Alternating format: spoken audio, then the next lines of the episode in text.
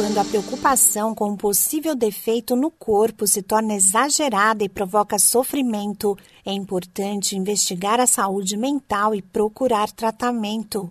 O transtorno disfórmico corporal é um distúrbio psiquiátrico caracterizado pela angústia em relação a uma falha na aparência física, que geralmente é imaginária ou mínima. E mesmo com a realização de cirurgia plástica para corrigir a suposta irregularidade, a pessoa ainda se sente insatisfeita e com percepções distorcidas sobre sua aparência. Também chamada de síndrome da feiura imaginária, a condição provoca frustração, baixa autoestima, ansiedade e depressão. Olá, eu sou a Sig Eichmeier e no Saúde e Bem-Estar de hoje converso com o cirurgião plástico Fernando Amato sobre o transtorno disfórmico corporal.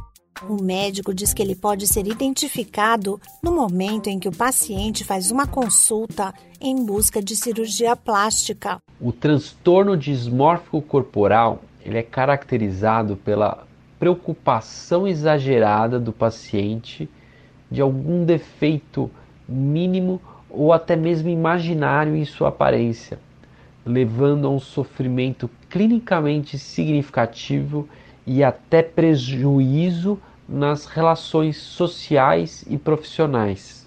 O cirurgião pode identificar essa pessoa que sofre do transtorno dismórfico corporal no seu consultório conversando atentamente com esse paciente, tentando entender suas queixas, com que realmente é possível realizar de cirurgia e se essa cirurgia, essa mudança trará de alguma forma o benefício esperado pelo paciente. Ao perceber que a pessoa sofre de transtorno disfórmico corporal, o cirurgião plástico deve recomendar o tratamento. O cirurgião, ao identificar esse paciente, ele deve encaminhar para uma equipe multidisciplinar, é, envolvendo psiquiatria e psicólogo, para iniciar um tratamento. Existe tratamento e esse tratamento ele pode e, e provavelmente envolverá medicações e uma psicoterapia para poder trazer esse paciente para a realidade, para a normalidade e conseguir ter uma convivência é, tanto social como profissional mais adequada.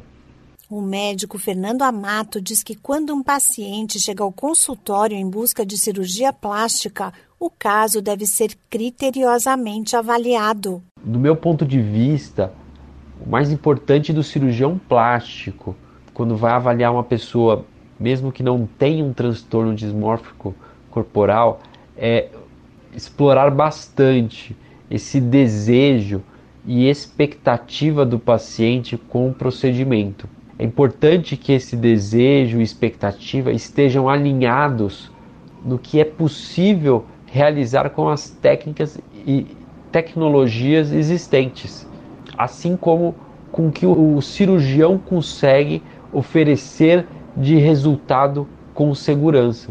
O transtorno disfórmico corporal pode ter relação com a deficiência de serotonina, um neurotransmissor que atua no cérebro, com fatores genéticos e com a educação recebida, quando a criança vive em um meio em que há preocupação excessiva com a imagem. Também costuma estar associado a distúrbios alimentares, como a anorexia, em que a pessoa deixa de se alimentar ou faz exercícios em excesso para emagrecer, mesmo com o peso corporal baixo. Esse podcast é uma produção da Rádio 2.